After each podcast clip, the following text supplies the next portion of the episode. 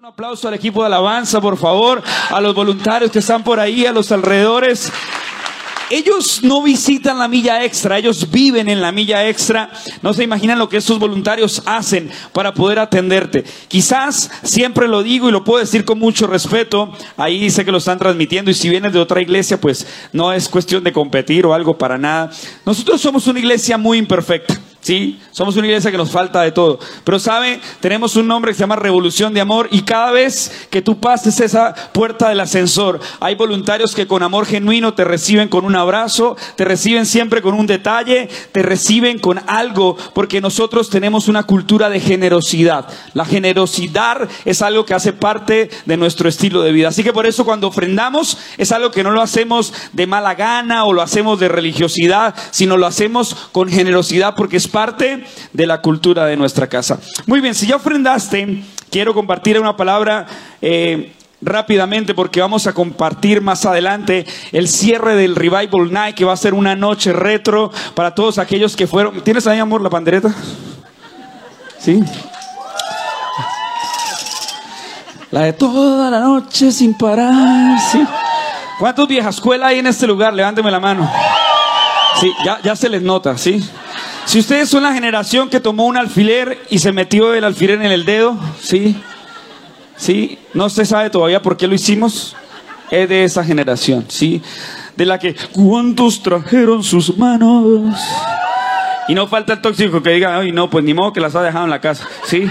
Pero bueno, Hechos capítulo 8, versículo 8, quiero anhelar, desear, profetizar esa palabra sobre nuestra ciudad y sobre nuestra nación. Hechos, capítulo 8, versículo 8. Si se me sale un gallito por ahí, es que obviamente grité las injusticias de hoy del árbitro contra el, contra el Liverpool. Entonces, el sonido, aquí el equipo de sonido me ayuda. Y aquella ciudad se llenó de alegría. Lo puedes ver ahí en la pantalla, dice Hechos 8, 8. Y aquella ciudad se llenó de alegría. Diga, y Bucaramanga. Más fuerte, y Bucaramanga se llenó de alegría. Y Colombia se llenó de alegría. Padre, te damos gracias por este Revival Night, una noche donde a través de la alabanza, la adoración, podemos declarar que eres bueno, celebrar tu victoria y creer, Señor, que los mejores días para nuestras vidas, nuestras familias y nuestra nación no quedaron atrás, están por venir, papá. Te damos gracias porque en medio de tiempos difíciles tú eres un Dios fiel y eres un Dios bueno y para siempre es tu misericordia. Disponemos nuestro corazón en el nombre de Jesús. Amén y amén. Y aquella ciudad se llenó de alegría. Muchos dicen que el colombiano suele ser la nación más alegre en todo el mundo. ¿Cuántos están de acuerdo con eso? De hecho, es un estudio que se ha hecho y lo compartí hace tiempo atrás con la mayoría de los que son un poco antiguos y compartía que en, una ocasión Yokoi Kenji, el colombo japonés, hizo una caracterización entre sus dos culturas. Obviamente él es colombiano, pero también es japonés. Y él dijo, supongamos lo siguiente, ¿listo?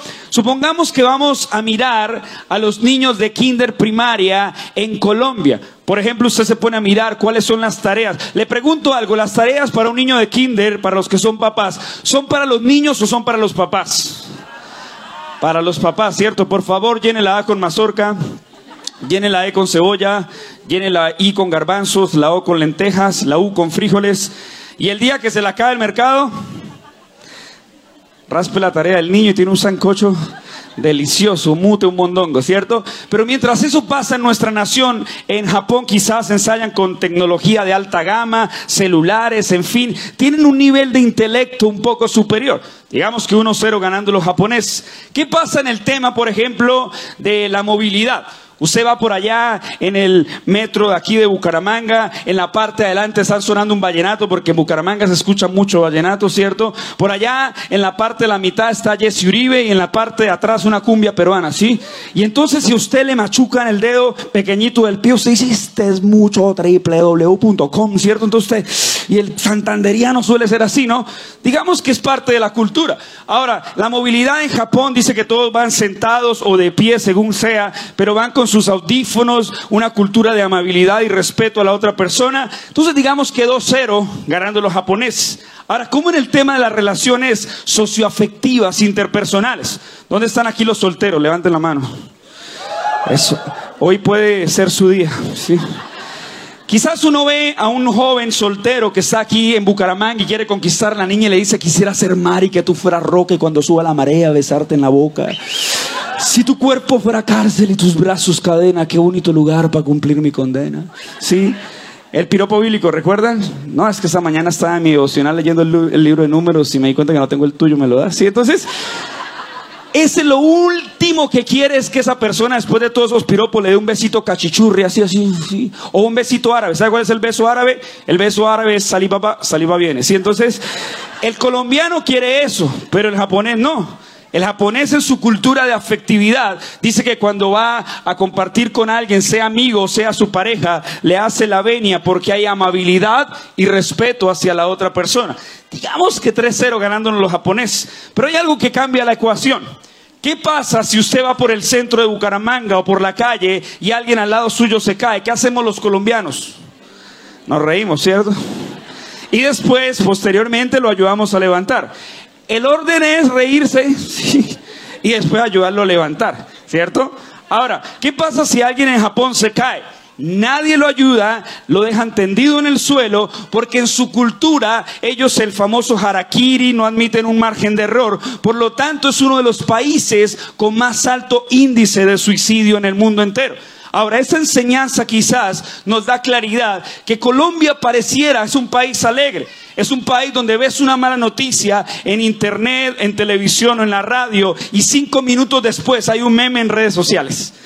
Ves que nos burlamos de las desgracias que suceden y entonces en medio de las cosas que parecieran difíciles, nubladas o un poco sombrías, vemos que Colombia logra salir a flote con alegría. Si nos ponemos bíblicos, pudiéramos decir, más que la Biblia dice, el gozo del Señor es nuestra fortaleza y solamente Dios nos puede dar un gozo inefable, un gozo perdurable. Pero pareciera que no es así. Quizás cuando vamos al fútbol vemos que el colombiano hace un gol, lo celebra, quizás nos dejan siempre fuera del mundial, pero igual celebramos. ¿Por qué? Porque hay alegría, pero quizás cuando miramos el fondo, realmente Colombia pareciera no es feliz. Pareciera que en Colombia cada vez crece la corrupción, en Colombia crece el dolor, en Colombia crece la maldad, pareciera que en Colombia crece la pobreza. Miramos a nuestro alrededor y entendemos por qué la Biblia dice que no hay solo uno que haga lo bueno. No hay solo uno que en la tierra decida hacer lo que agrada al nombre del Señor. Mira lo que dice Romanos capítulo 3, verso 12, en la traducción lenguaje actual, dice, todos se han alejado de Él todos se han vuelto malos, nadie, absolutamente nadie quiere hacer lo bueno. Te puedes confrontar un momento a través de la escritura, puedes mirar alrededor y vemos que en Colombia hay dolor, en Colombia se incrementa el terrorismo, la polarización, la pobreza. A veces añoramos que llegue ya el lunes o el domingo a las 5 de la tarde para que la familia se vuelva a hablar con el que se peleó por votar por otro candidato. Porque cuando miramos alrededor hay algo hostil. El país está en un periodo coyuntural donde hay dolor, donde hay división, donde hay polarización. Pero no es solamente esto que sucede hoy por las elecciones. Romanos ya dice que todos se han alejado de él. Dice que todos se han vuelto malos y que nadie, absolutamente nadie, quiere hacer lo bueno. Así que la esperanza no está en X o Y persona, porque de hecho la Biblia, que es la misma que tú tienes, dice, maldito el hombre que confía en el hombre. Hebreos 6:19 dice que tenemos como firme y segura ancla que sostiene el alma una esperanza en nuestro Señor Jesús. Cuando ahorita estábamos declarando con el equipo, no escucharemos al miedo, es porque hay voces de angustia, voces de desesperanza, voces de desesperación. Pero el Salmo 121 dice, yo alzaré mis ojos a los montes. ¿De dónde vendrá mi socorro? Mi socorro viene del Señor que hizo los cielos y la tierra. No tenemos que estar desenfocados, distraídos, porque cuando Satanás no pueda destruirnos, intentará distraernos. Y entonces estamos distraídos peleando con el uno, peleando porque este va a votar por este, este va a votar por otro, en lugar de alzar nuestra mirada y entender que nuestro socorro viene del Señor que hizo los cielos y la tierra. Tú tienes que hacer lo que tienes que hacer como ciudadano. Tú tienes que ejercer tu derecho. ¿Por qué? Porque es algo que está dentro del protocolo de lo que somos como seres humanos. Pero hay algo impresionante en la escritura cuando dice que es Dios el único que puede proveer sanidad y medicina y revelar abundancia de paz. Cuando hablamos de medicina es porque hay una parte humana que está en lo natural, pero en la, en la medicina también Dios provee la sanidad y Él es quien revela abundancia de paz. Ahora quiero culminar con lo siguiente. La Biblia narra una historia de un hombre llamado Elimelech, su esposa Noemí, y tenían dos hijos. Ellos estaban en un escenario donde el pueblo en el cual vivían empezó a sucumbirse en la pobreza. Yo no sé, pero mi esposa hace ocho días estaba predicando y decía, hay algo en el aire donde todos, y con mucho respeto lo decimos obviamente, están decidiendo salir del país. Y hay decisiones respetables, Sé que si Dios te habló, obviamente es algo que se respeta, pero también está el que dice, uy, no, pero yo no tengo ni para una gaseosa y un pan. ¿Y usted por dónde se está yendo? ¿Y usted para dónde se va? Y no, por favor. Y todo el mundo. Y entonces esto están regresando a su país. Y empieza la comparación y ese temor que hay en el aire. Porque todo el mundo dice, sálvese quien pueda. Entonces decimos, mira, ¿quieres comprar algo barato? Espérese al lunes que muchos van a empezar a vender. Y pareciera chiste, pareciera meme, pero muchas personas empiezan a asustar. Muchas personas comienzan a temer porque dicen, espere, las cosas no están de la mejor manera. Pensamos que todo esto se trata de la cultura de Colombia, pero se nos olvida un detalle y no es la cultura de Santander, no es la cultura de Colombia y por más regionalistas que seamos, es la cultura del reino la que necesitamos establecer.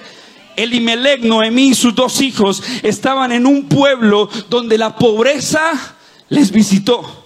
Y en este caso particular ellos decidieron migrar a otra nación. Cuando ellos deciden migrar a otra nación, sus dos hijos se casan con dos mujeres, una se llama Orfa, otra se llama Ruth. Cuando migran, obviamente sus hijos encuentran pareja, pero en medio de una serie de sucesos pasa algo particular, sus dos hijos mueren. Esta mujer, Noemí, queda en un completo shock porque no sabía qué decisión tomar. Quizá no sabía si desviarse a la izquierda, si desviarse a la derecha, si avanzar, si tener un stand-by por un momento.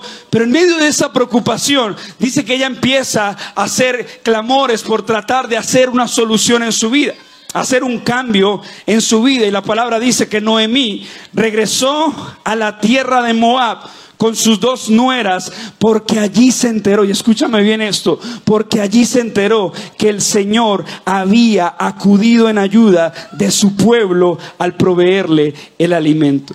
Tal vez en ese momento Noemí hace un retroceso y dice, migramos a otra nación porque había hambre, Migramos a otra nación porque había dolor, desesperanza, angustia. En medio del migrar a otra nación, mis dos hijos se casan con dos hermosas mujeres, pero pierdo luego a Limelec, mi esposo, pierdo a mis dos hijos y me encuentro sola con mis dos nueras tomando una decisión. Y en medio de que ella quiere tomar la decisión, ¿te puedes imaginar esta mujer? Migró a otro lugar y no te estoy diciendo algo si tú quieres tomar una decisión, estoy solamente declarando esto que me gustó muchísimo. Y entonces cuando ella está en medio de las preguntas, los interrogantes, las incógnitas del por qué le pasó lo que le pasó, ella se entera que Dios volvió y visitó su nación. Y Dios trajo tiempos de abundancia, Dios trajo tiempos de provisión. Y hoy quiero creer en mi corazón con temor y temblor que Dios va a visitar Colombia, que Dios va a visitar nuestra nación, que no es casualidad que uno de los himnos más preciosos de Latinoamérica y el mundo lo tengamos nosotros. Tú estás en un mundial de fútbol, ves solamente desde la pantalla cuando salen nuestros jugadores de la selección y es una sensación como cuando vas al ver al Bucaramanga, ¿sí? Esa, sí. Y suena ese himno nacional, no, no, no, sé si saben, pero cuando suena el himno nacional, puede que allá en el estadio de Alemania, de Inglaterra, de Francia, las bocinas decidan parar el himno. Pero si hay colombianos en toda parte del mundo, ¿qué va a suceder? Empiezan a corear ese himno y nada más espectacular que hasta el mismísimo más ateo decir, comprende las palabras del que murió en la cruz. Porque Dios va a visitar nuestra nación. Siempre han dicho, mira, el amarillo de nuestra bandera habla de riquezas, el azul de mares y la sangre de violencia o de sangre de libertad. Y decía, la amarilla cada vez pareciera más pequeña porque ya hay menos oro. El mar nos lo roban de otros países también. Pero cada vez el rojo debería ser más grande porque hay sangre, hay tanto dolor, hay tanta violencia en nuestra nación. Pero hoy nos juntamos todos para declarar que Dios visitará Colombia con sanidad. ¿Cuántos dicen amén? Que Dios visitará Colombia con restauración. Que Dios visitará Colombia con restitución. El año pasado, cuando estábamos predicando allí en la bodega, decíamos, fue un rema que Dios le dio a nuestra iglesia, de que por cada dificultad, está en el libro de Zacarías, Dios prometió restituir el doble de bendición. Y sentimos que quizás nuestra nación está como este pequeño ejemplo. Sentimos una nación que está completamente aprisionada. No sé si tú ves las noticias desde muy temprano. Y el peor ejercicio que pareciera que puedes hacer es entrar por primera vez al celular tan pronto abres tus ojos. Porque entras a Twitter y encuentras veneno por todos lados. Entras a Facebook y encuentras violencia textual, verbal, videos, un montón de cosas. Entras a las noticias del horario AAA mediodía y encuentras que nuestro país sucumbe y está así nuestra nación. Es una nación desangrándose en el dolor. Es una nación desangrándose en la pobreza. Y somos tan ligeros en culpar y buscar culpables. Somos tan ligeros en decir, ah, eso es culpa de estos y esto es culpa de aquellos. Eso le corresponde a estos y eso le, le, le debió pasar por culpa de ellos. En lugar de por un momento pensar que nuestra nación puede cambiar cuando Dios la visita. Cuando la dejamos de poner simplemente en oración cada domingo en una iglesia.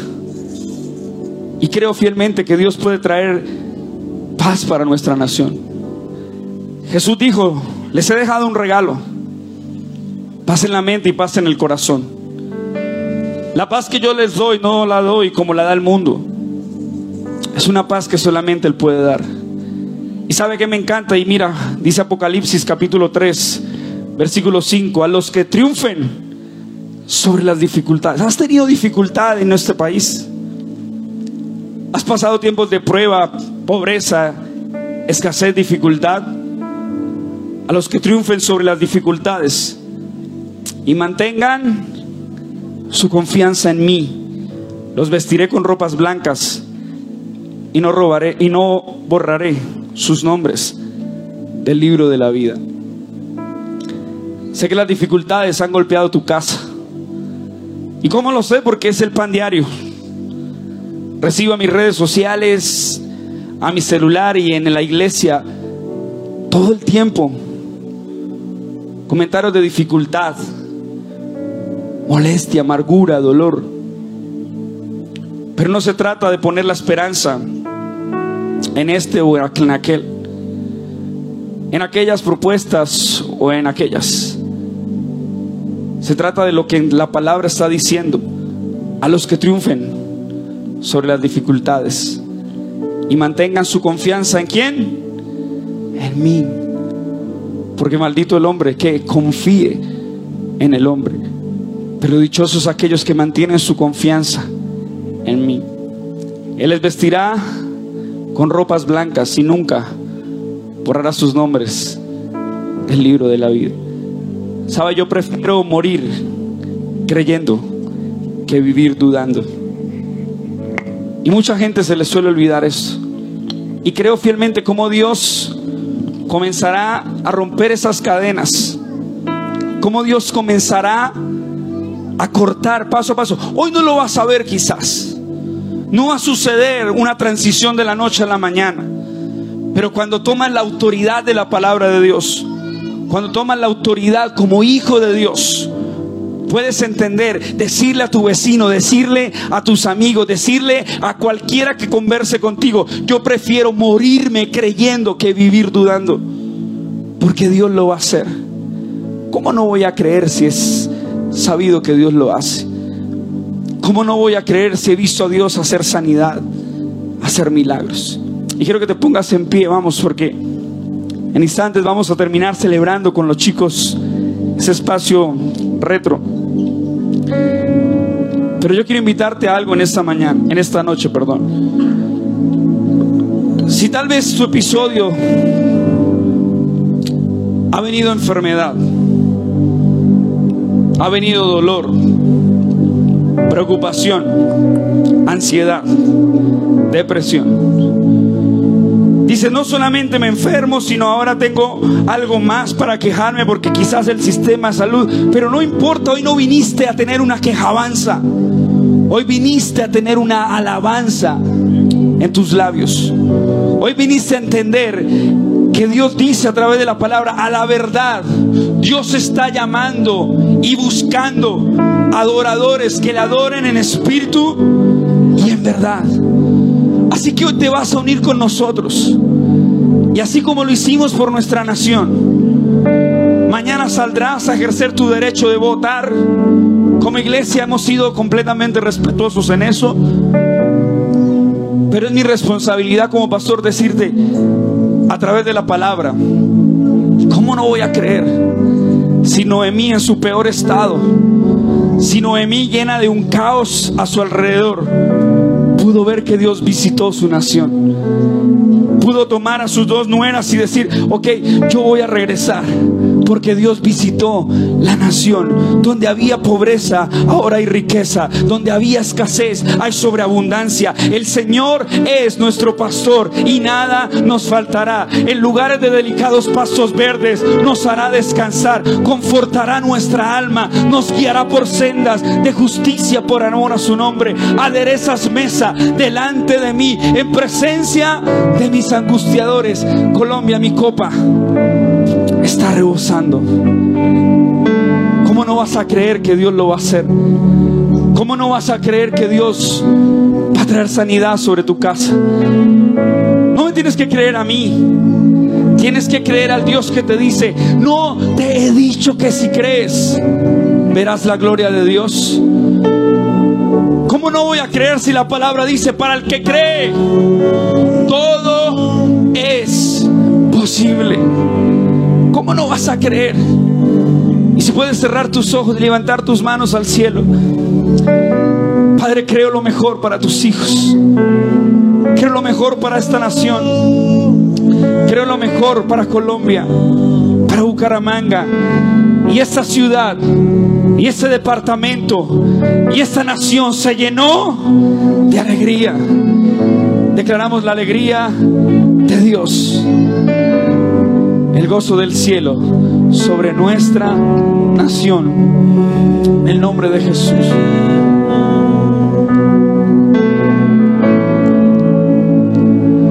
Yo he visto tu fidelidad en mí. Tú estás aquí, Señor, en medio de nosotros. Y he visto cosas que no comprendo. Vamos, no te dejes distraer y levanta tus manos. Hay belleza en lo que no puedo entender. Cristo eres tú. Aquí está la presencia de Cristo Dios. eres tú. Aquí hay fe en el ambiente. Eres asombroso Dios, eres asombroso Dios, ¿Cómo no voy a creer? No, no voy a creer. Eres asombroso tus hagas por tus milagros puedo ver. ¿Cómo no voy a creer? ¿Cómo no voy a creer? Hoy clamamos a ti. ¿Cómo? Porque tu palabra dice, clama a mí y yo te responderé. Y te enseñaré cosas grandes y ocultas que tú no conoces.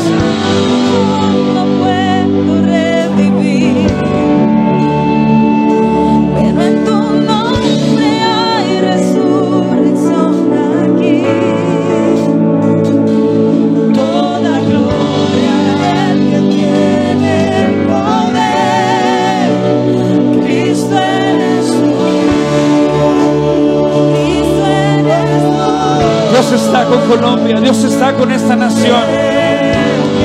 Tú eres asombroso. Tú eres asombroso, Dios. Vamos a hablar alguien que pueda adorarle.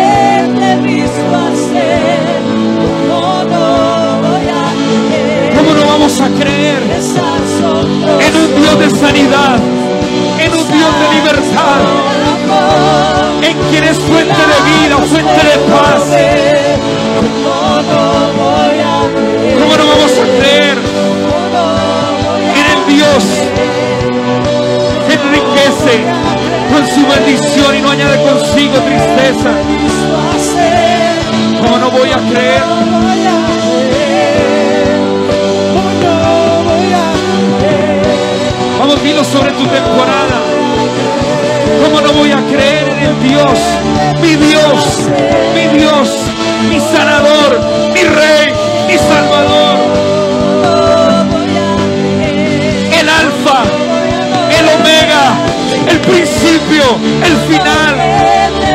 ¿Cómo no voy a creer en ese Dios?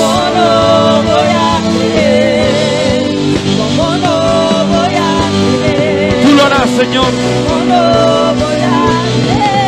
Está hecho en el nombre de Jesús.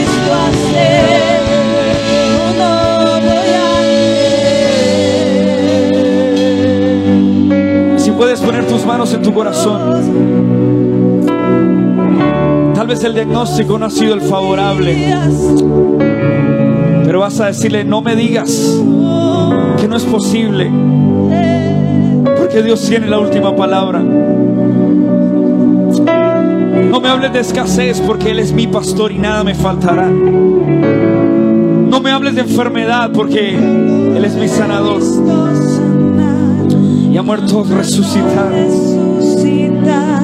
No me digas no me digas que Él no puede. me digas que Él no puede. He visto restaurar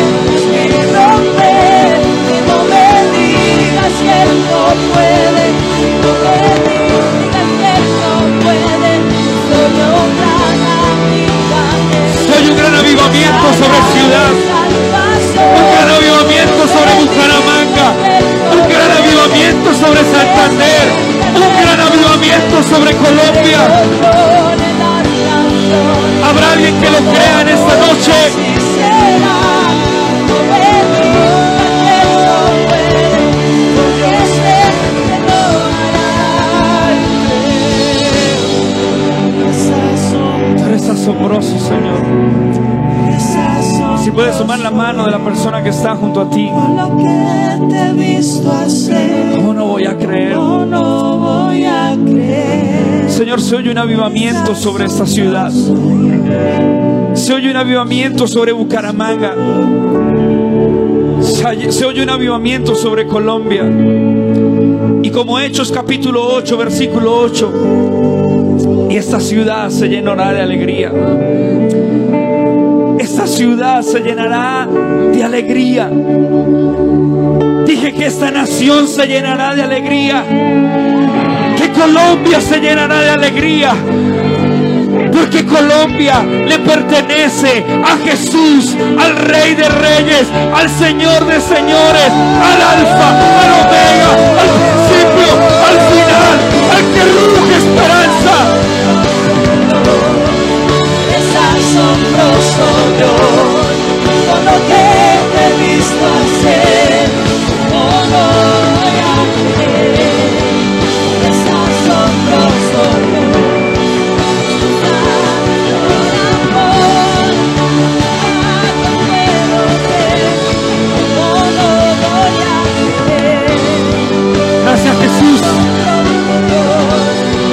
decido creer. Yo decido creer.